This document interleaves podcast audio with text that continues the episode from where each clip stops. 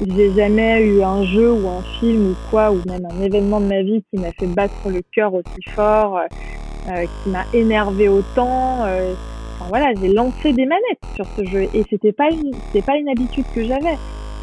Salut et bienvenue dans Du temps et des jeux, le podcast qui s'intéresse aux jeux vidéo qui ont le plus marqué nos invités. Moi, c'est Chris et comme toujours, je suis accompagné de Yann. Hello. Et pour ce nouvel épisode du podcast, on est très heureux de recevoir Salomé Lagrelle. Salomé est journaliste et animatrice.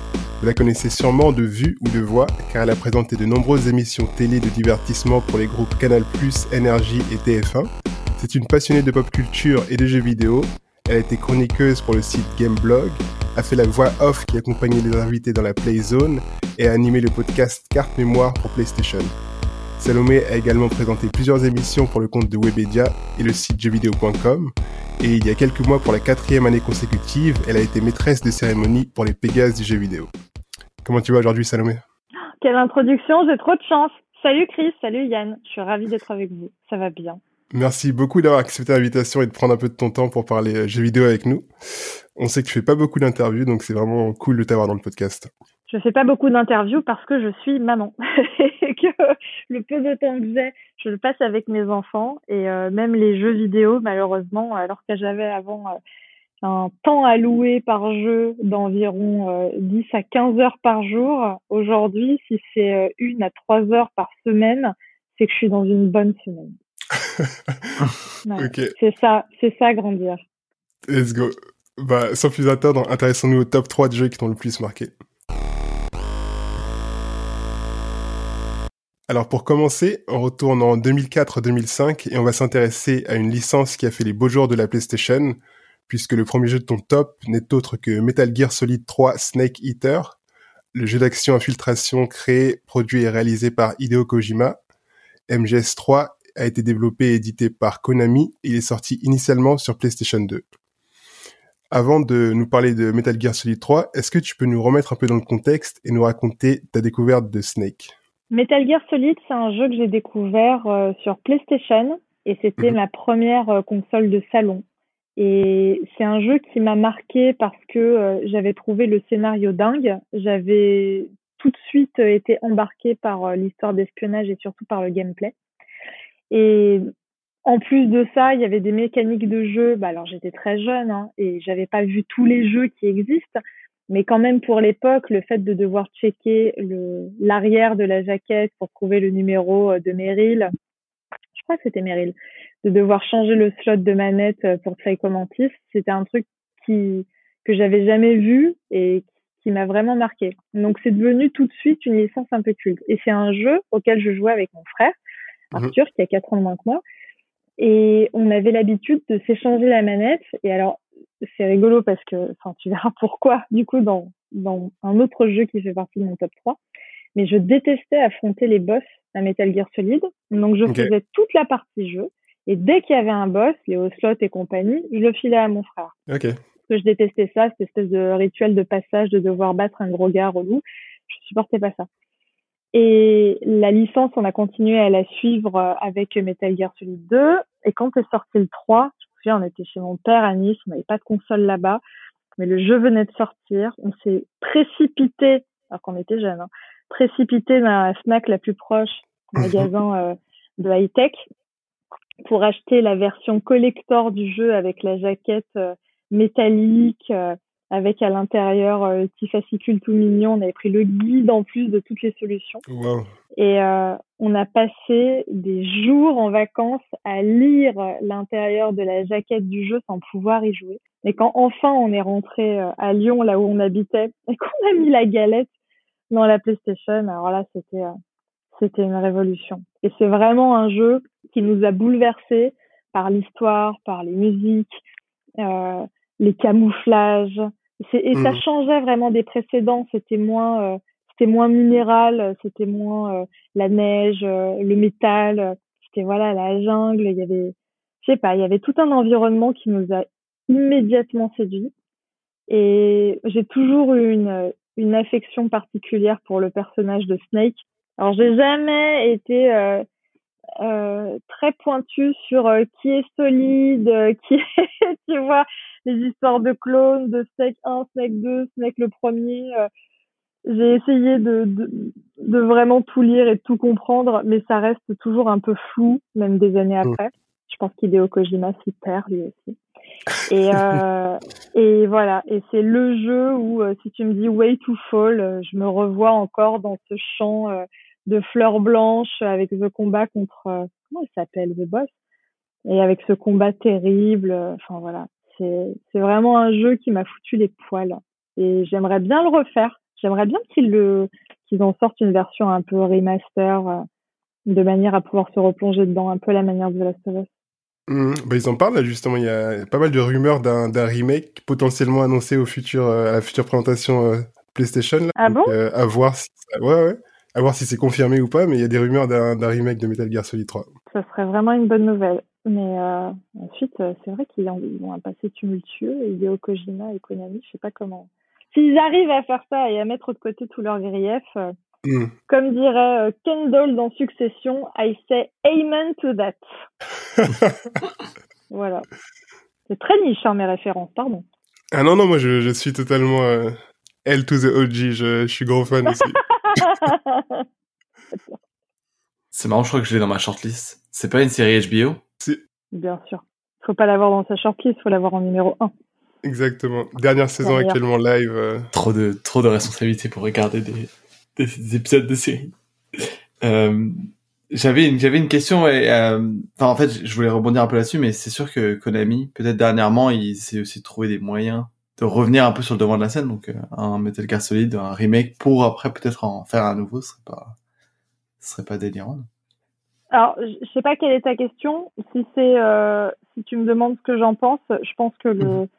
enfin ce que oui ce que j'en pense c'est que Hideo Kojima c'est vraiment le créateur, le cerveau, le, l'énergie derrière Metal Gear. Mmh. Moi, à partir du moment où il a un peu commencé à décrocher, j'ai plus suivi. D'ailleurs, même à partir à partir du 5, j'ai complètement décroché, mais ça c'était pas pour d'autres raisons. Il n'y avait plus la voix de David Hayter, même si j'adore Kiefer Sutherland, c'était plus pareil.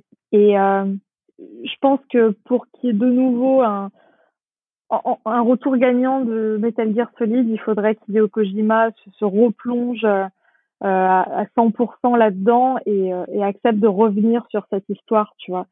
Et pour moi, ben, j'ai l'impression, je le connais pas, je lui en ai pas parlé et, j'ai rien lu là-dessus, mais euh, la manière dont je le perçois, c'est qu'il a un peu tourné la page de Metal Gear et que son nouveau bébé, bah, c'est Bibi pour, pour, pour le coup, et c'est plus Death Stranding.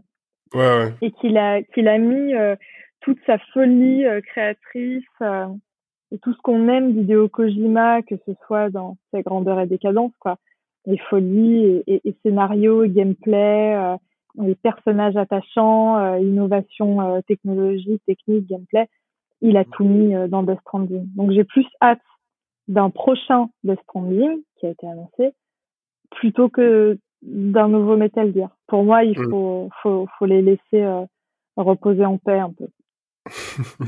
c'est aussi c'est un remake du coup, parce qu'il me semble qu'ils ont annoncé, ça c'est officiel pour le coup, un remake de Silent Hill.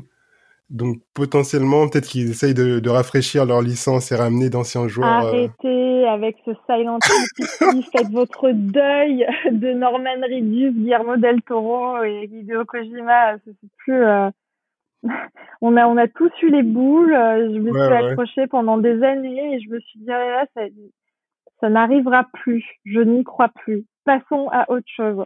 Silent Hill lui aussi est une licence euh, morte J'aimerais bien qu'ils reviennent. Hein.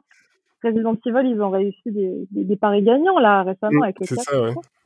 avec Village aussi qui a bien cartonné. Mm, mm, Mais euh, écoutez, pourquoi pas? Il faut sauver le soldat Silent Hill. Euh, allez, vous m'avez redonné foi le futur de la licence. Croyons en Konami. À suivre, ouais. Trois petits points.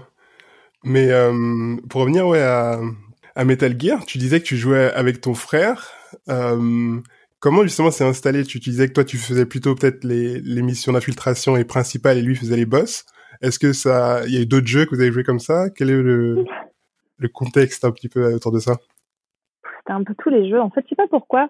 Je crois qu'un jour j'ai rage quit sur euh, alors je sais pas. Alors il avait 4 ans de moins que moi et on a commencé à avoir la PlayStation, je devais avoir aux alentours de 10 ans, un peu moins. Mhm. Donc il était vraiment plus petit que moi. Et euh, je crois que les premiers boss sur lesquels il m'a remplacé parce que euh, parce que j'étais euh, j'étais en craquage total, bah, je crois que c'était Metal Gear. J'ai un vague souvenir euh, d'un combat de boss hyper relou. et ensuite Silent Hill aussi. Je je pouvais pas gérer la pression. Bah du coup j'ai dû un peu j'ai dû un peu le fucked up dans le je l'ai complètement fucked up parce que maintenant il, il joue à ces jeux qui a un niveau de difficulté extrême. Euh, voilà, il, ouais ouais, il est il est il est très fort maintenant. Vraiment, j'en ai fait une machine. J'ai commencé son entraînement à 6 ans. Et tous les jeux qu'on avait sous la main, c'était toujours lui qui faisait les passages difficiles. Et en effet, pour Metal Gear Solid, toutes les phases d'infiltration, moi j'aime bien, euh, j'aimais bien dans les jeux, euh, dans les FPS à l'époque, j'aimais bien planquer. Donc euh, toutes les phases d'infiltration, quand il fallait rester sous un carton à attendre euh, de comprendre exactement le pattern du garde 1, du garde 2 et de machin, mmh. et rester sans bouger pendant 5 minutes histoire d'être sûr, 5 minutes c'est long, hein. je le faisais sans souci. Et j'étais entourée de gens qui étaient beaucoup plus impatients et qui avaient, et toujours aujourd'hui d'ailleurs, et qui avaient envie d'avancer plus vite dans le jeu et euh, qui se faisaient buter ou pas, mais bon, ça passait ou ça passait pas. Donc un peu sur tous les jeux, on se répartissait comme ça. Moi, j'étais plus sur les phases de jeu, de découverte et surtout de loot, euh, parce que je peux pas laisser une pièce sans un tiroir retourné, euh, même s'il y a des ennemis, des trucs. Euh, le fait de savoir que j'ai loupé dans The Last of Us, c'est terrible. Je peux pas, je, peux pas ne pas retourner euh, chaque tiroir, chaque placard, faire trois fois le tour de chaque étagère. Il faut que je trouve tout. Ensuite, ça m'emmerde parce que j'ai un inventaire plein. Je suis obligée de lâcher des trucs de secours par terre, de de lâcher des armes qui sont bien en fonction des jeux. Mais euh, bon, c'est mon toc à moi dans les jeux. C'est pour la curiosité ou c'est pour vraiment, euh, genre par exemple, The Last of Us, lire chaque note, un peu avoir le, tout le lore autour du jeu? Ah non, le lore, je m'en bats les couilles. C'est vraiment... Euh, les notes, généralement, je les lis pas et ensuite je me retrouve face à une porte et il faut trouver le code. Je me dis, oh, ça ah, sur ce papier à la con que j'ai ramassé il y a 15 minutes.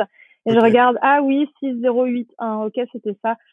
Mais euh, non, non, les histoires à lire. En plus, c'est parfois c'est bien écrit et puis souvent, souvent je trouve que c'est un peu de la perte de temps. Euh, par exemple, encore une journée à manger des boîtes de conserve. Enfin, personne ne dirait ça en étant dans une situation post-apocalyptique. Personne ne prendrait le temps d'avoir un petit papier et d'écrire aujourd'hui les gardes ont encore frappé à notre porte. Non, enfin tu vois, non.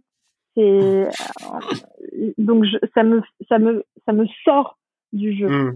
Donc je ne lis pas ces trucs-là parce que je, ça me coupe dans mon immersion.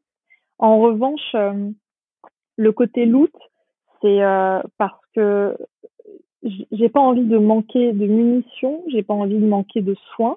Mmh. Et j'ai pas envie de galérer pour fabriquer une flèche ou une connerie. J'ai pas envie de galérer à, chercher des équipements euh, ou à me refaire. En plus, typiquement dans The Last of Us, une fois que tu es sorti d'un endroit, tu peux plus retourner en arrière. Donc, si tu as loupé quelque chose, j'ai un sentiment de, de, d'inachevé. Et je me dis, oh, je pourrais jamais revenir en arrière, ça s'est perdu pour toujours. Et vu que je recommence très rarement mes jeux, il faut vraiment que ce soit des jeux qui m'ont beaucoup plu. Bah, j'ai pas envie de, ouais, d'avoir ce sentiment d'inachevé. Ok. Il y a quand même beaucoup de tiroirs hein, dans de la série. Je les ai tous ouverts. tous ouverts. Est-ce que, euh, moi j'avais une question par rapport à Kojima j'ai l'impression que plus d'être fan de euh, Metal Gear Solid, t'es fan de Kojima et donc t'as joué à tous ces jeux. C'est possible? Euh, Est-ce que j'ai joué à tous ces jeux? Non, son jeu sur les mechas, là, je l'ai jamais fait parce que j'aime j'aime pas trop le délire robot. Et ensuite, je crois que c'est lui qui était derrière euh, Peace Walker aussi. Peace Walker, il m'a fait chier. Je parle mal aujourd'hui, pardon. Euh, ça, j'ai pas. En, fait, euh, j'aime bien euh, son énergie créative. Euh, J'aime bien les univers qu'il met en place, mais parfois quand il va trop loin, je vais pas crier au génie parce que euh, parce que j'admire euh, euh, plus que tout ce créateur. Je trouve qu'il est incontournable et qu'il est majeur, tout comme d'autres manières peuvent ou ont pu l'être un David Cage, un Christophe Balestra. Mais mais j'ai été très fan de lui D'ailleurs, si je me levais et que je prenais mon ordinateur avec moi, je pourrais vous montrer euh, sa superbe dédicace et le dessin de Yoji Shinkawa qui représente euh, Metal Gear Solid, qui m'a fait à l'occasion du lancement de Peace Walker et qui fait partie de, de, mes petits trésors. Donc voilà, je l'ai rencontré à deux reprises, notamment une fois où il est venu dans la Playzone, émission que je présentais pour PlayStation. Mm. Et je le trouve, je le trouve passionnant et, je trouve qu'il a une création incroyable. Mais, mais à de rares exceptions, en effet, j'aime, j'aime ces jeux, mais j'irai pas jusqu'à me taper un jeu avec des gros mechas pour, pour découvrir le lore kojinesque version robot, quoi. Et t'en as parlé tout à l'heure un petit peu, mais Death Stranding, du coup, est-ce que tu y as joué? Qu'est-ce que t'en as pensé euh, Est-ce que t'as accroché? Un Death Stranding, c'est vraiment... Euh, j'y ai joué, je l'ai fini, euh, Je me suis tapé des missions dedans qui sont... je, je pensais pas faire ça un jour dans ma vie. Je. J'ai jamais joué un jeu comme Death Stranding. Franchement, il fait partie des, des ovnis qui m'ont marqué, des jeux mhm. majeurs je me revois en, un, un après-midi en train de marcher dans la neige et d'être au téléphone avec je sais plus qui et de lui dire mais qu'est-ce que je suis en train de perdre mon temps à escalader cette montagne de cons? Ça fait deux heures que je marche dans la neige pour aller ramasser des colis de merde et j'étais super énervée contre ce jeu mais je continuais de marcher tu vois, je m'arrêtais pas.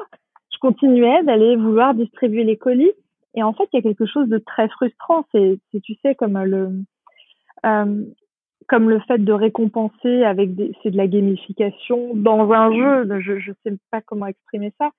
Mais le fait de te dire, mince, je vais peut-être décevoir euh, quelqu'un à qui je vais pas remettre son colis. Le colis va peut-être être endommagé. C'était un truc qui me flinguait. Et du coup, il y a, des passages que j'ai détestés parce que c'était ultra angoissant.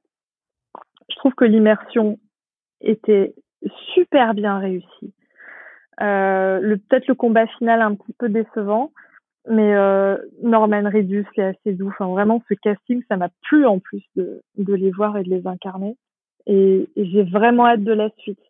Et c'est un jeu où, honnêtement, je me moquais comme tout le monde à dire ouais, c'est UPS. Euh, UPS simulation, delivery simulation, Colissimo, euh, machin.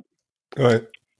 Qui est un service euh, de, de postal très peu efficace en France. Colissimo, je ne sais pas. Au sujet à plein de controverses. Mais euh, ça fait partie des, des jeux, euh, je sais pas, qui, qui m'ont un peu bouleversée. Et pour reparler de mon frère, qui faisait tous les jeux en mode difficile, lui, il s'est tapé le jeu en mode hard à délivrer 100% des colis. Il wow. fou complet. Ok, respect. Dédicace à lui. Je te jure. Est-ce que tu peux peut-être nous parler de d'où vient ton amour euh, pour Snake? J'ai cru vraiment comprendre que c'est un personnage qui t'a marqué dans, le jeu vidéo. Qu'est-ce qui a fait que celui-ci et pas un autre? J'aimais bien Snake parce que euh, parce que euh, c'était le personnage un peu viril de l'espion qui emballe. C'est l'équivalent de James Bond dans les jeux d'infiltration. Hmm. C'est un James Bond un peu sale, quoi. Euh, un, un, peu pas pas très gentleman. et puis voilà, Meryl, tu sais pas trop. Enfin voilà, toutes les nanas qui croisent, il y a une petite histoire. Enfin, donc voilà, il y avait un truc qui me titillait par rapport à lui. Et ensuite, c'est devenu c'est devenu un gimmick à l'époque où j'avais un blog euh, de jeux vidéo qui s'appelait Junk Food et où je travaillais en parallèle pour Gameblog. Et euh, tu sais, généralement pour euh, pour faire un peu euh, la différence et pour faire un peu ta place, il n'y a pas juste ta singularité qui compte, il faut arriver à trouver des, des petits gimmicks, des petits trucs qui font qu'on qu'on te remarque, qu'on se souvient de toi, qu'on arrive à qui permettent de t'identifier rapidement. Ouais. Mmh. Et moi, je m'étais, vu que j'aimais bien ce jeu, j'aimais bien ce personnage, je sais pas comment c'était venu, mais j'avais euh, développé une, une espèce de d'obsession et d'histoire d'amour pour euh, pour Snake. Et j'en parlais souvent et à chaque fois que je me référais à Metal Gear Solid et à Snake, j'en faisais des caisses en disant que c'était euh, l'amour de ma vie. J'avais créé un concours d'histoire érotique sur oh, Snake et moi, j'avais reçu, mais j'espère que je les ai encore dans ma boîte mail. Et je suis toujours en, contact avec euh, sur les réseaux sociaux avec le gagnant euh, qui s'appelle Germain d'ailleurs, je crois, avec le gagnant de ce concours et qui a appelé sa fille Salomé, c'est rigolo. Et il avait écrit une nouvelle érotique sur Snake et moi. Mais le truc était bien écrit, quoi. Tu vois, ça faisait franchement euh, début de film érotique sur RTL 9, euh, fin 90, début 2000. Tu vois, le petit truc euh, sur lequel t'es content de tomber quand t'es ado, parce que le porno de masse était pas encore arrivé. Euh, et, et c'était franchement bien écrit. mais et du coup, je sais pas, j'ai entretenu ce truc-là, puis un jour, ça m'a, enfin, je me suis un peu lassée, je suis partie dans autre chose. Et je l'ai abandonné, mais il y a encore des gens qui me parlent de mon amour pour Snake. C'est pas quelque chose qui est parti. C'est une belle période. Parce qu'en préparant l'interview, j'ai vraiment creusé et essayé de trouver des, anciennes interviews, des, des écritures, etc. Et je suis tombé sur euh, une lettre de rupture que tu avais faite en 2010 pour Gameblog. Ah ouais. Justement parmi tes, chroniques, où tu disais vouloir quitter euh, Snake pour Sam Fisher. Du coup, ah ouais, mais à l'époque, attends, ils avaient sorti un super Splinter Cell. Ouais, ouais, je suis d'accord. Splinter Cell Conviction, il y a moyen? Ouais, Ou avant encore? Non, ou TT2 euh, Chaos Theory? Non, c'est Blacklist. Blacklist, e, effectivement, ouais. Et pour le coup, comment tu classes un peu les différents jeux euh, Splinter Cell, Hitman, Snake? Enfin, Est-ce que tu as parfois jouer aux autres aussi? Enfin, Comment tu les différencies? J'ai, Comment dire? Les jeux, les jeux d'infiltration, ces jeux d'infiltration que tu me cites sont vraiment. Euh, je vais rechercher quelque chose de différent dans chacun de ces jeux d'infiltration. Mmh. Metal Gear Solid, je vais y aller pour l'action, l'infiltration, l'univers, l'histoire. Hitman, c'est plus du jeu euh, snack. Je vais plus me lancer une partie pour euh, essayer de de trouver un moyen de d'arriver jusqu'au bout de la map ou alors si j'ai envie de me faire un carnage je me dis bah je vais buter tout le monde en en mode discrétion quoi. Mmh. mais c'est plus euh, je, voilà je vais plus me concentrer sur une map. Splinter Cell j'aime bien euh, j'adore euh, le jeu en tout cas le Blacklist je l'adorais Conviction aussi. Et c'est plus un jeu que je vais faire euh, que je vais consommer en one shot. Tu vois je vais pas me plonger dedans à fond je trouve que c'est un jeu bien équilibré agréable et, et, voilà le fait qu'il y a un peu plus de, de, de liberté d'action euh, que, que dans Hitman, même si tu as plus de choix. Enfin, je sais pas, je retrouve pas les mêmes choses. C'est pas le même gameplay. ouais. Donc, euh, je les consomme tous, mais de manière différente. Je les aime, je les aime tous. J'aime bien les jeux d'infiltration, mais je vais pas rechercher la même chose dans chacun. Ok. C'est ma réponse. Magnifique. Parfait, enchaînons et parlons du deuxième jeu de ton top 3. Cette fois-ci, on s'intéresse à Dark Souls, le fameux jeu action RPG développé par From Software et édité par Bandai Namco. Ça sort en 2011 et c'est donc le premier opus de la trilogie des Souls. Euh, je crois que tu as découvert toi d'abord le jeu par Dark Souls 3 avant de te mettre à, jouer aux autres. Euh, donc comment t'es tombé un peu dans, dans cet univers? Euh, Dark Souls, euh, comment je suis tombée dans les Souls? Je suis tombée dans les Souls avec Dark Souls 3. J'étais, euh, j'avais un appart euh, seul et je cherchais un nouveau jeu sur euh, ma PlayStation 4 qu'on venait de m'offrir et je me baladais un petit peu sur le PS Store. Et à un moment, j'ai vu une jaquette, enfin voilà, ça, ça m'intéressait. Je me suis dit, tiens, j'ai toujours entendu parler de ces jeux. Et puis, j'avais entendu que c'était les jeux les plus difficiles au monde, blablabla. Et euh, j'ai regardé le trailer de Dark Souls 3 et je me suis dit, oh, mais ça a l'air génial, le, bestiaire, il est top. J'ai envie de faire ça. Et puis en plus, je sortais de The Witcher 3, donc j'avais envie de rester dans quelque chose d'un petit peu fantasy comme ça. Et j'ai téléchargé, donc j'ai payé le truc un peu plein pot parce que sur le PS Store, ils font pas de cadeaux. Donc j'avais dû payer ça 70 balles. Euh, je télécharge Dark Souls 3, je commence, je regarde un peu l'espèce de mini tuto, j'arrive devant une grande porte, j'ouvre, hein, cinématique, boss. Ah Ok euh, Ok, je meurs. Ah bon, on recommence depuis le début, d'accord, c'est comme ça que ça fonctionne. Ah, meurs. Ok, on recommence depuis le début, ça fonctionne comme ça, meurs. Ah C'est énervant. Et là, t'as un, un, un moment charnière de ta vie de joueurs ou, qui pour moi euh, sélectionne si ensuite tu euh, détermines si tu vas être fou et aficionado de ce genre de jeu ou pas. qui est le moment où tu te dis attends, est-ce que vraiment je m'assois sur 70 balles et euh, j'abandonne ou alors je travaille hard le truc et euh, même si les boss euh, ça a jamais été mon truc, même si j'aime pas ça, même si je suis pas bonne, je vais essayer de comprendre parce que je suis pas plus bête qu'un autre. Mm. J'ai insisté, insisté, insisté. J'ai commencé à comprendre deux trois trucs. Je regardais pas des vidéos YouTube à l'époque de mecs qui jouaient à ça, qui me donnaient des conseils, des trucs. J'étais pas du tout là-dedans. Et j'avais pas forcément euh, certains de mes copains qui jouaient. Et j'avais même Bloodborne qui m'avait été filé par PlayStation. J'avais lancé le truc et puis mon frère m'a dit qu'il était fan de ça, donc je lui avais prêté le jeu et puis il l'avait pensé, il ne l'avait jamais rendu. Et à un moment, il y a le ce moment où j'ai réussi à battre ce premier boss Dark Souls 3 et je me suis parce que j'étais avec euh, mon mec depuis pas longtemps et il essayait de m'appeler, je répondais pas, je répondais pas et je lui ai envoyé une vidéo de moi au moment où j'ai battu ce, ce boss de con là en train de, je l'ai cette vidéo, en train de hurler, de sauter de joie. je l'ai fait, je l'ai fait, les larmes aux yeux, les joues rouges de sang là, à dire c'est bon, j'y suis arrivée, machin, euh, une hystérique. Et à partir de là, je me suis dit c'est bon, j'ai débloqué un truc et je vais pouvoir continuer. Et, en fait, le jeu m'a emmené euh, euh, dans, des coins très très sombres de ma vie, quoi, euh, parce que c'est j'ai jamais eu un jeu ou un film ou quoi, ou même un événement de ma vie qui m'a fait battre le cœur aussi fort, qui m'a énervé autant. Enfin voilà, j'ai lancé des manettes sur ce jeu et c'était pas c'était pas une habitude que j'avais. J'ai okay. quit, je me suis énervée, je suis partie de soirée en disant non mais vous comprenez pas, là j'ai quelque chose à faire chez moi, mais j'insistais, j'insistais. Et euh, à partir du moment où j'ai fait le 3, je, voilà, j'ai voulu faire les autres. Et euh, j'ai fait le 2, je l'ai trouvé euh, pas mal. Et j'ai fait le 1 et j'en suis tombée un peu amoureuse et, et je l'ai refait. Tu sais, je te disais tout à l'heure, je vous disais que c'est pas mon habitude de refaire les jeux. Mm.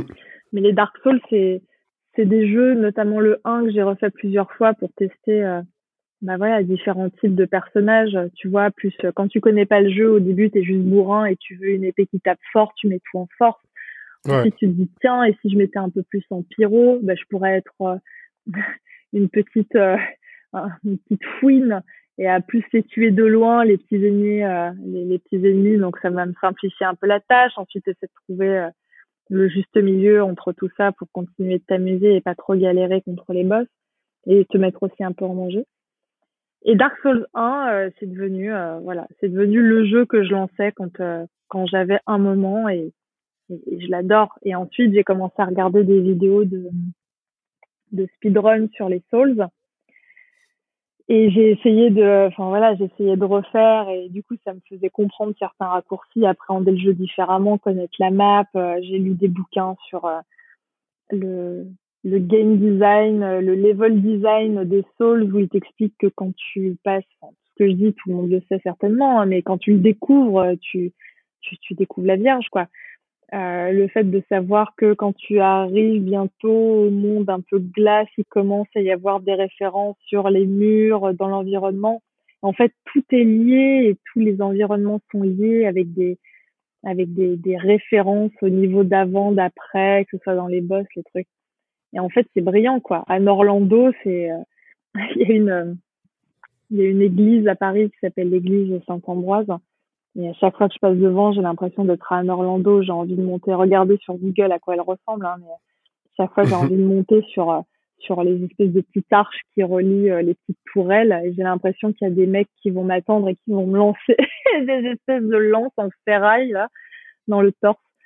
Mais euh, c'est un de mes jeux cultes, je trouve. Et j'ai eu la grande chance euh, d'interviewer euh, le le créateur, Hidetaka Miyazaki, pour JV lors de la sortie de Elden Ring, JV qui est jeuxvideo.com. Et, euh, et là, pour le coup, tout à l'heure, tu vois, Yann, tu me parlais de est-ce que tu est-ce que admires un créateur et tu joues à tous ses jeux?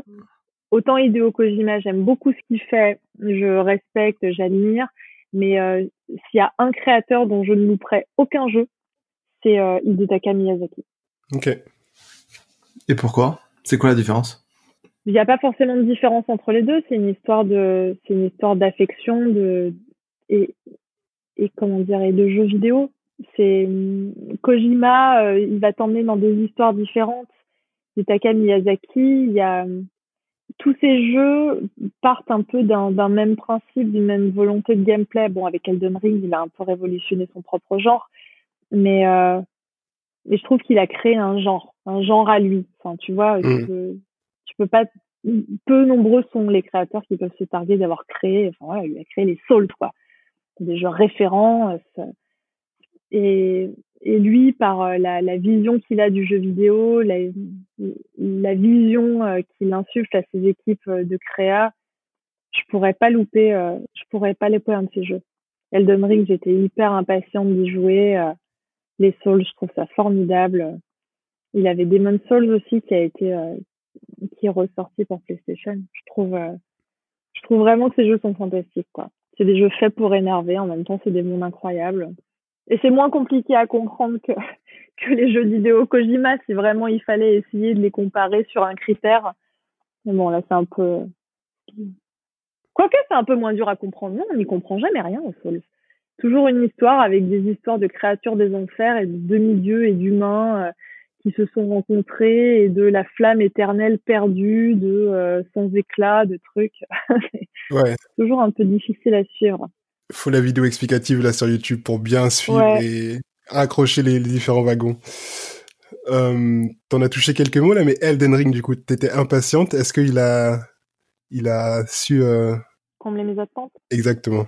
Elden Ring, je suis un peu euh, mi figue mi raisin sur ce jeu. Euh, J'étais hyper impatiente et la démo, euh, l'espèce de bêta euh, ouverte là qu'il avait sorti quelques mois avant la sortie, euh, m'avait beaucoup beaucoup plu. Euh, ensuite, euh, j'ai trouvé que le jeu était formidable. Hein. C'était euh, c'était incroyable. Les, les, environnements étaient fous. Le fait de pouvoir se déplacer dans un monde ouvert, univers Souls, c'était quelque chose de formidable. Que ce soit le souterrain avec le ciel étoilé là, ou alors les, les, châteaux à aller trouver toutes les zones secrètes. le bestiaire était incroyable également. Mais euh, pour vraiment rentrer dans le détail du jeu, je trouve que la première partie du jeu, alors je saurais pas dire exactement jusqu'où, un peu avant, j'ai le droit de spoiler le jeu ou pas? Totalement. C'est un peu gênant. Euh, avant le combat euh, du boss à la boule de feu qui t'amène sur le chaudron qui, qui fucked up le monde, un peu avant ça, euh, je trouve que tu, tombes dans une, dans une espèce de ligne droite qui m'a un peu déplu. Euh, tout le jeu avant, il est très cherché. Tu, pars un peu dans différents univers, différents mondes. Tu vas affronter des boss, des trucs. Et je trouve qu'à partir du moment où tu retournes dans l'espèce de grande de grande cité forteresse et que tout est un peu parti tout est parti à volo, là c'est juste une grosse ligne droite de succession de boss jusqu'au boss final et jusqu'à la fin et en fait tu profites pas. Ils te servent tout comme ça. Mmh. Ils t'envoient tout dans la gueule. C'est un peu c'est un peu un bouquet final, mais, mais, mais dont tu profiterais pas suffisamment, tu vois.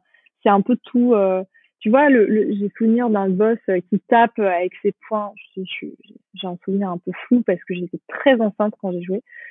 Mais euh, ces boss-là, j'aurais préféré les avoir un peu avant dans le jeu, ou alors euh, qu'ils ne s'enchaînent pas avec un autre boss majeur. Et voilà, pouvoir euh, plus en profiter, pouvoir pouvoir plus profiter de ces combats plutôt que de les avoir tous enchaînés un peu pêle-mêle un peu brouillon. J'ai l'impression que la fin a été un peu rushée, même si c'est pas le cas, hein, mais en tout cas c'est l'impression que j'ai eue. Et ensuite, euh, j'ai trouvé qu'il y avait énormément de mises à jour, énormément de patchs. Mmh. Et d'une semaine sur l'autre, si tu n'avais pas euh, rushé le jeu en une semaine, euh, ce qui était euh, ce qui était mon cas parce que j'avais pas le choix que de, faire des longues pauses entre deux sessions de jeu. Et bah d'une session de jeu sur l'autre, tu jouais à un autre jeu un coup le jeu était patché, enfin ils ont fait plusieurs plusieurs patchs, plusieurs mises à jour quoi, plusieurs correctifs. Un jour le jeu tu y jouais et c'était hyper difficile et euh, t'allais battre cette espèce de gros boss avec les deux épées et tu te tu te mangeais les dents 20 fois de suite. Et le lendemain ils l'avaient simplifié, ils avaient augmenté la puissance des, des mecs qui t'aident. Et le mec, en fait, tu pouvais juste te mettre dans un coin de la map et regarder tes potes le dégommer et, et tu pouvais rien faire la fameuse maléniale, la bosse qui est sur la jaquette.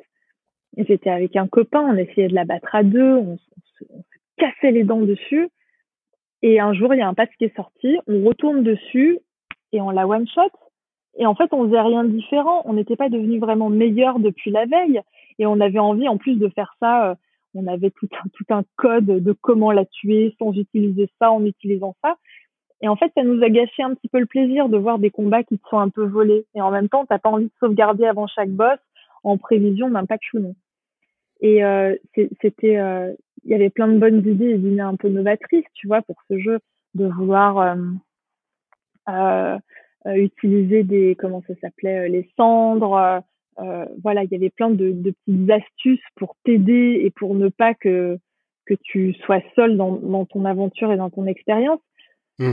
mais parfois franchement ça enlevait c'est des conversations que j'ai eues assez souvent sur ce jeu parce qu'on est on est deux catégories de, de joueurs à, à pas être d'accord du tout mais ça m'a un peu ça m'a un peu cassé mon plaisir tu vois de savoir que tu pouvais utiliser certaines aides, euh, que euh, bah, du, coup, en fait, tu deviens moins try hard parce que tu as ces trucs qui sont à ta disposition et le jeu est pensé pour que tu les utilises. Donc, tu vas pas juste être, c'est pas juste une histoire de volonté où tu vas te dire, euh, je suis tête de con, j'utilise pas les aides et j'y joue à l'ancienne parce que tu te prives de la manière dont le concepteur a, a imaginé le jeu. Donc, en fait, le jeu, il est, il est pas pensé pour, euh, pour que tu joues autrement. Et, euh, et je sais pas, je trouve que c'est une ouverture. Euh, c'est un jeu qui marque l'ouverture de, euh, de Miyazaki à une autre catégorie de joueurs, à un autre type de jeu, peut-être un peu plus ancré dans son époque où il faut faire des jeux moins niches. Et, euh, et j'ai pas retrouvé le, plaisir de, de la difficulté d'entendre. Donc pour moi, c'était un très bon jeu, tu vois, mais c'était pas, euh, c'était pas mes jeux mes jeux sadomasochistes. C'est bien résumé. voilà. Et surtout, ça a été le jeu qui t'a permis aussi de pouvoir faire les boss seul. Pas Elden Ring, mais euh, les Souls. Exactement, Yann. Jusqu'à présent, j'étais persuadée que je pouvais pas battre des boss seul et mm, que euh, et que j'étais pas. Tu sais, il y a pas de honte quoi. T'as des gens qui savent pas jouer à des jeux d'horreur parce que ça leur fait peur. Il y a des gens qui savent pas jouer au FPS parce que ça va trop vite, ça fait trop mal aux yeux. Mmh, mmh. T'as des, voilà, t'as des types de jeux pour des types de joueurs, tout comme il y a des types de films ou des types de séries en fonction des, des différentes audiences. moi, j'étais pas une joueuse à boss, quoi. Sauf que quand t'es confronté, euh, quand t'es au pied du mur et que t'as pas le choix, tu dis bon, bah voilà, faut y aller parce que 70 euros, c'est 70 euros. Et puis il y a un côté de toi qui se dit attends, je suis pas, je suis pas une lâcheuse quand même, je suis pas un, je suis pas un, un perdant je vais quand même essayer de, de battre le truc toute seule au lieu d'attendre que mon frère arrive ce week-end. Quoi. Et au final, ouais, ça m'a ça m'a rendu meilleur aux autres jeux parce que ça m'a forcé à, à sortir d'une zone de confort, ça m'a poussé dans des retranchements euh, et ça m'a surtout appris, en regardant ensuite plein de vidéos après, que c'est pas qu'une histoire de compétence, que t'es pas comment dire, que t'es pas bon parce que tu arrives à battre un boss dur, mais t'es juste plus concentré, plus attentif et, euh, et que tu analyses juste mieux les choses ou différemment. J'ai appris à me calmer, à prendre du recul, à couper le son quand tu es face euh, à un boss et qui commence à t'énerver, de manière à vraiment te concentrer sur les patterns, à pas paniquer. Une fois que tu as tout compris, ok maintenant tu remets le son à fond, tu vas, tu sais qu'il fait cinq coups comme ça, là dans ces cas-là, faut faire ça, ça et ça, je suis bien équipée, j'y vais. Tu te prépares, tu travailles le truc tu peux pas juste aller comme un gros bourrin et papa papa papa et tu sais que ça passe roulade roulade roulade non ça ne passe jamais. Euh, donc ça ça rend meilleur parce que ça te ça te fait te concentrer. Et du coup tu t'énerves moins et tu deviens plus zen. Et les gens que je connais qui sont très bons à ces jeux-là c'est pas des gens qui s'énervent quand ils jouent. Jamais. C'est vraiment au contraire des gens cool calmes. Enfin ensuite sauf euh, tu, tu, prends des exemples de youtubeurs euh, de twitchers ou quoi des streamers comme euh, comme Sardoche lui, il pète ses écrans quand il joue à ce genre de truc. Mais, euh, mais ça fait partie du personnage. Mais généralement, quand tu as réussi à comprendre le pattern euh, et ce type de jeu, tu respires un bon coup, tu recules d'un pas et tu vas et normalement ça passe. Sauf pour les DLC de Souls qui là sont juste des fils de puterie et puis ça c'est impossible à passer. Mais c'est marrant quand même que tu sois passé de pas du tout jouer au boss à prendre l'un des jeux les plus durs ever pour te mettre à les finir. Ouais, c'est comme ça. Hein. J'y peux rien. Je, je, ça veut pas dire pour autant que je me suis refait tous les jeux d'avant euh, en faisant les boss Mhm. toute seule. Ça veut pas dire que maintenant j'aime quand il y a des boss, hein, loin s'en faut. Mais euh, ce jeu-là, euh, voilà, le fait de d'arriver dans un endroit où tu dis ah, ah, ah un mur de fumée, qu'est-ce qu'il y a derrière? Puis parfois t'as juste un couloir et tu fais ah ils sont bons. Et d'un coup t'as une espèce de musique pas possible, un plan qui descend de haut en bas comme ça, travelling.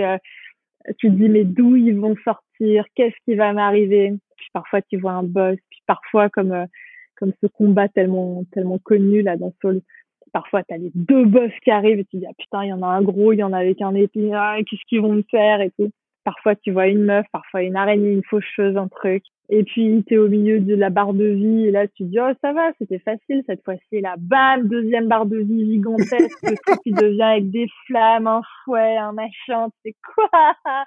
J'ai plus rien pour me soigner. Je suis seule. Et du coup il faut tout refaire à zéro. Alors vous me direz parce que du coup c'est un podcast donc euh, les personnes qui écoutent pourront ou pas euh, peut-être vous dire euh, dans des commentaires ou en retour euh, d'écoute euh, si je suis la seule. Mais j'ai l'impression que la première fois qu'on combat un boss difficile, on est toujours t'es très proche de le battre. Alors il y a des fois où tu te fais one shot et puis voilà, il n'y a pas d'histoire. Mais moi très souvent, je combats un boss, c'est la première fois que je le découvre donc je suis très concentrée. Il lui reste allez 10 à 20% de vie, je me fais shot, je me dis bon, je vais y retourner et à partir de là, je fais au moins cinq essais où je meurs, mais euh, instantanément, et j'arrive même pas à lui enlever la moitié de sa vie. quoi. T'as l'impression que le Mm. premier essai, l'essai où t'es le plus concentré, c'est souvent euh, celui où t'es le, le plus proche euh, de la victoire. Ce serait excellent si les jeux, ils faisaient exprès que la toute première fois soit un tout petit peu plus facile. Tu Et sais que je viens de me le dire. Maintenant, t'as la vraie difficulté. Tu sais que je viens de me dire exactement la même chose. Je me suis dit, non, je vais pas partir dans du complotisme, mais imagine quand même si la première fois, tu sais, c'est la dose gratuite, quoi. C'est un truc de dealer. Ouais. Tiens, vas-y, prends ta première dose et puis la prochaine, par contre, c'est 100 balles. Ce serait Ça serait excellent. Bah, je pense qu'on peut maintenant enchaîner et conclure avec ton troisième et dernier jeu. Pour ton troisième jeu, on va à nouveau sur le terrain de l'action RPG, mais cette fois-ci pour suivre les aventures d'un certain Geralt, puisqu'il s'agit de The Witcher 3, le jeu développé par CD Projekt Red et édité par Bandai Namco, qui est sorti en 2015 sur PlayStation 4 et Xbox One. Euh, alors première question, pourquoi est-ce que tu as choisi cet épisode-là de la série? Euh, pourquoi j'ai choisi cet épisode-là? Parce que je attention pas taper. Parce que c'est le seul Witcher auquel j'ai joué. Bop, voilà, Mic drop. voilà, voilà, voilà. Mm, mm. J'en ai pas fait d'autres. Merci. Au revoir. Mais en même temps, euh, bon, euh, j'entends que les autres euh, sont des jeux auxquels il faut avoir joué et qui sont super et tout ça, mais bon, c'est quand même euh, le GOTY, c'est le 3, quoi. Mais c'est, Mhm. Voilà, j'ai adoré. Ensuite, j'ai acheté les bouquins euh, pour essayer de me mettre à jour sur euh, sur l'histoire complète et tout ça, mais euh, j'ai regardé bien évidemment la série Netflix de la honte, mais mais non, le 3. euh, c'était pareil, un peu comme Dark Souls. Je cherchais un jeu auquel jouer, je me baladais sur le PS Store, j'ai vu ce truc-là et je me suis dit, ok, il faut que j'essaye absolument. J'ai vu cette espèce de, alors ça s'appelle pas un dragon, comment ça s'appelle, un, un- une wyvern, je pense, Mhm. qu'il y avait dans le trailer. Et je me suis dit, qu'est-ce que c'est que ce jeu de fou? Tu dois affronter des dragons, waouh Et euh, je l'ai lancé et, et là pour le coup, euh, ouais, là pour le coup, Gérald, euh, j'ai eu dans la peau directe. Quoi. Les DLC, je les ai trouvés fantastiques. euh. Non, non, The Witcher 3, c'est, euh, il a bien sa place dans mon top 3. hein. Il est, euh, c'est un jeu incroyable. Les DLC, t'as fait les deux? Parce que je pense que ça te rajoute plus de 30 heures de, de jeu là. Enfin, c'est, ils étaient quand même conséquents chacun. Est-ce que tu les as fait en entier ou? Les DLC, je les ai tous faits. Euh, j'ai, un- peu oublié les noms. Il y a Art of Stone, le premier, c'est ça? Mhm. Et le deuxième, c'est Blood and Wine, ça comment l'oublier? Et ouais, Art of Stone, euh, je, je l'ai un peu expédié parce que j'ai trouvé un peu chiant d'aller au pays des loups là, des espèces de, de vendeurs un petit peu voleurs. Euh, c'est pas, ça m'a débloqué une nouvelle région, donc j'étais contente de la découvrir, mais ça me gavait un peu de me faire buter par des sangliers alors que j'avais 120 heures de jeu à The Witcher 3. Et en revanche, Blood and Wine, quelle claque. C'était euh, franchement lancer le DLC, suivre le début de la quête, euh, machin, où ils te disent qu'il faut aller dans telle région, arriver dans ta petite colline, machin, et voir cette espèce de plan, là encore une fois, tu vois l'importance du plan, alors je crois que c'est de bas en haut, j'ai un petit peu, plan sur Toussaint, avec les moulins, les plaines verdoyantes, avec des couleurs hyper peps.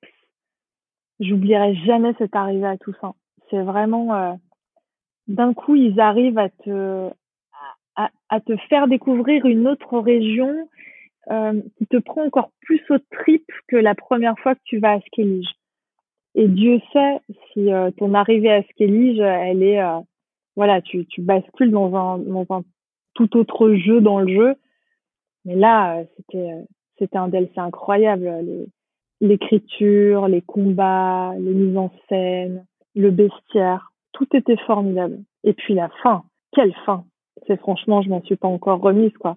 Parfois, quand je pense, euh, alors j'ai pas envie de spoiler encore une fois, c'est un peu, c'est un peu compliqué, mais j'ai retrouvé un peu de la fin de The Witcher 3 dans euh, dans la, la fin de la dernière saison en cours de The Mandalorian. Cette espèce de de plan, de sérénité. Euh. Je veux rien dévoiler, hein, mais euh, la maison, la chaise, tout ça, c'est euh, voilà, j'ai bien aimé cette fin en plus de d'avoir bien aimé le jeu. J'aime bien le spoil dans le spoil. Un double spoil entre le double fait qui se coule. Je ne veux pas spoiler, mais je vais vous pourrir une série et un jeu. Au revoir. il fallait être à jour. oh, The Witcher 3, il y a prescription, ça va, oh. 2016. Oui, Mandalorian, c'est un mois, quoi. Ouais, ça va. Si avec deux enfants, j'ai le temps de voir Mandalorian, vous aussi. Pour revenir au jeu là, je me posais la question quel type de joueuse es-tu sur un, monde ouvert et avec autant de, possibilités que, que celui-ci? Est-ce que tu vas faire beaucoup de quêtes annexes? Est-ce que tu te concentres plutôt sur la, la mission principale? Comment tu t'explores tout ça? Euh, Sur The Witcher 3, euh, j'aimais bien ramasser un peu le même truc que les tiroirs. Hein. J'aimais bien ramasser toutes les annonces de contrats sur les panneaux. Dès que je voyais un panneau, des trucs, je martelais le, le bouton pour tous les ramasser. Et euh, ensuite, euh, avec cette espèce de voix qui disait oh, je lançais euh, toutes les quêtes secondaires. Je m'y prenais de manière assez méthodique. Je restais dans ma zone, je ramassais les affiches, je regardais la quête principale jusqu'où elle m'emmenait à peu près. S'il fallait que je sorte de la zone pour découvrir une autre zone pour poursuivre la quête principale de je sais pas quoi, j'y allais pas tout de suite et je me concentrais sur les quêtes secondaires. Les quêtes secondaires, je restais toujours à peu près dans ma zone de, de niveau. C'est-à-dire que si je suis niveau 7, je vais faire des trucs jusqu'à niveau 10. Euh, je vais pas aller me taper mmh. des quêtes de niveau 20 complètement con. J'ai des armures que je peux pas utiliser, j'ai des armes, enfin tu vois, c'est c'est absurde en fait. Et puis je vais pas m'amuser. Je vais juste galérer, avoir des ennemis avec des têtes de mort rouge au-dessus d'eux et, euh, et, voilà, je vais juste passer pour un con euh, et mourir toutes les deux secondes. Donc je faisais ça de manière assez méthodique, je faisais les quêtes secondaires et puis ensuite les chasses au trésor, je les laissais toujours un peu de côté parce que euh, quand j'avais une armure qui me convenait, j'allais pas essayer d'être complétiste sur les armures et puis même il fallait souvent nager au fond de l'eau pour récupérer des coffres et, et l'eau dans les jeux c'est un truc qui me saoule. Euh, et le seul endroit où j'ai un peu j'ai un peu dérogé à la règle, c'était à Skellige, parce que honnêtement, tous les points d'interrogation dans l'eau, sur les îles, les trucs, à nager sur ma petite barque à la con avec les sirois et les trucs qui m'attaquent, franchement, c'était pas du plaisir, quoi, c'était désagréable. Mais sinon, voilà, je faisais quête principale. S'il fallait trop, trop me barrer loin, je faisais toutes les quêtes secondaires parce qu'il n'y a rien de pire quand tu es dans ta quête principale et que tu as oublié une quête secondaire que de revenir sur une quête où tu es mmh. 10 niveaux plus haut et t'arrives, il t'envoie à perpète pour chercher un bout de bois, pour flairer une trace dans les bois, pour te retrouver face à un monstre que tu one shot, t'as juste perdu du temps en fait. Tu fais une Assassin's Creed. Donc j'essayais de d'être méthodique et, euh, et j'avançais comme ça. Et surtout, euh, j'essayais de bien réfléchir avant euh, avant les, les, choix multiples, même si tu peux pas savoir ce qui se passe à l'avenir, quoi. Mais histoire de pas de pas me flinguer euh, des, options de scénario quoi. La quête du baron rouge euh, voilà et c'est pas des trucs à prendre à la légère ou alors le truc avec les sorcières là dans la forêt. Voilà c'est pas euh, c'est pas quelque chose à prendre à la légère. Donc j'étais toujours bien impliquée là pour le coup dans le scénario dans les histoires. J'écoutais ce que me racontaient tous les paysans et compagnie pour pas me faire avoir et, et pour pas que qu'il arrive quelque chose d'horrible à mes personnages ou alors pire que Geralt et Triss euh, développent une relation amoureuse et que je laisse Yennefer sur le carreau parce que franchement ça m'aurait fait mal au cœur. Voilà. Mais globalement, le gameplay c'est surtout l'histoire qui t'a plu. Non, attends, le gameplay il est, il Les personnages. dans The Witcher 3. Le, le gameplay il est extraordinaire. Il y a l'histoire qui est folle, mais ensuite en termes de gameplay, de la manière dont tu utilises les sorts, la manière dont tu peux combiner les huiles, les potions, la facilité avec laquelle c'est fait. Enfin, ils sont, peu nombreux les jeux où c'est aussi fluide que ce soit. Bon, je parle pas du, je parle pas de roach euh, qui se coince dans chaque buisson, hein, mais euh, que ce soit l'utilisation euh, de, l'espèce de boussole GPS là, l'utilisation de la boussole en haut de l'écran, la manière dont tu diriges les personnages, la manière dont tu gères les combats, les combats à main nue, les combats à l'épée, les combats avec de la magie. Je trouve que tout ça, c'est fluide. C'est fluide de A à Z. Le jeu est un plaisir, quoi. Tu parles au moindre paysan euh, que tu rencontres euh, ou à la moindre créature magique, elle a une histoire géniale à te raconter. C'est euh, c'est une masterclass ce jeu. Donc non non, le gameplay est ici au même niveau que la qualité narrative et c'est ce qui en fait, je pense, un des meilleurs jeux de ces 20 dernières années.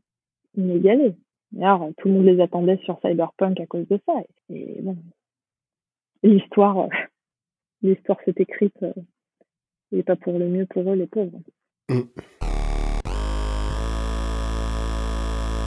Je pense qu'on arrive déjà sur euh, les questions de la fin. Ouais. Est-ce que tu peux nous dire s'il y a des jeux auxquels tu joues en ce moment? Alors en ce moment, il faut absolument que j'arrive à terminer God of War Ragnarok. C'est un jeu que j'attendais beaucoup. J'ai pris mon temps euh, pour le commencer. Euh, et là, il faut que je me fasse un peu violence parce que je le trouve un tout petit peu répétitif. Et, voilà, tuer les corbeaux dedans, c'est bon, je l'ai fait dans le premier, ça, me saoule un peu de le refaire là. Euh, donc, je suis un peu, voilà, je suis un peu déçue même s'il est fantastique et tout ça, euh, du côté répétitif. Donc il faut que, que je me mette un petit peu un coup de pied derrière. Je vais commencer le nouveau Zelda, évidemment, parce que euh, c'est des jeux incontournables, même si je suis pas très Zelda. Euh, il faut absolument que je le fasse.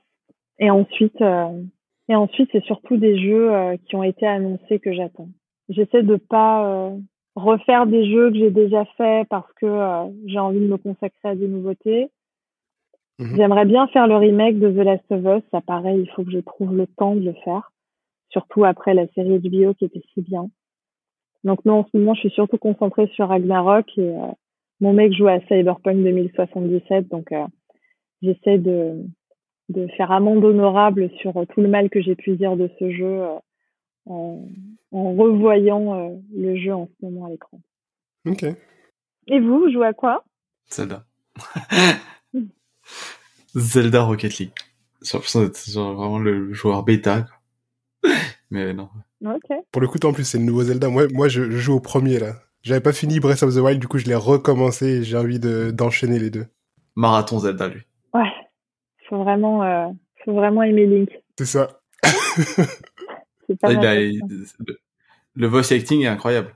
Ah, ah, ah, ah, ah. C'est horrible. C'est horrible, franchement. Zelda, j'ai l'impression d'arriver dans une étendue de rien et d'avoir des gros débiles avec euh, des massues euh, qui me courent après et de passer mon temps à chercher un endroit où me faire à bouffer. C'est un peu, euh, c'est un peu réducteur de.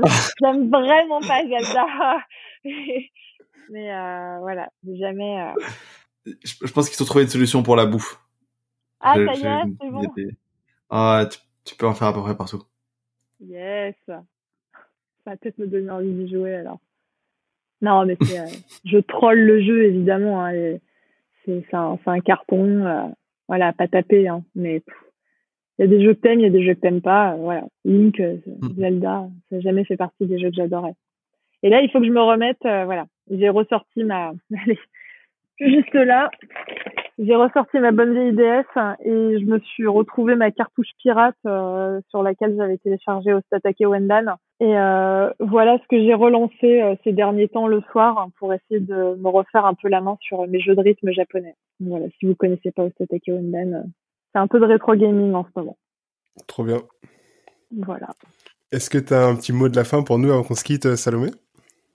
Je suis ravie d'avoir été invitée dans votre podcast. Vous êtes super sympa, super bienveillant. J'espère vraiment que votre communauté l'est tout autant. Et J'espère que ça vous a intéressé, que vous avez appris des choses et que ça vous a donné envie de découvrir ces trois jeux qui sont trois jeux que j'adore. Et euh, je vous souhaite euh, tout le meilleur du monde pour euh, pour vos prochains invités et surtout euh, pour les prochains jeux que vous aurez entre les mains. Parce que le but c'est de jouer à des jeux qui nous plaisent et pas des jeux qui nous prennent juste du temps. Trop bien. Bah sur cette belle note, merci beaucoup pour ton temps. Merci à toi. Merci à vous. Ciao c'était Du temps et des jeux, musique composée par Baxter. Si tu apprécies le podcast, parle-en à un ou une pote et partage-le sur les réseaux. Tu peux aussi nous mettre 5 étoiles et nous laisser un avis positif sur Apple Podcast, ça nous aide beaucoup. Enfin, tu peux nous suivre sur les réseaux, tous les liens sont dans les notes de l'épisode. Allez, à la prochaine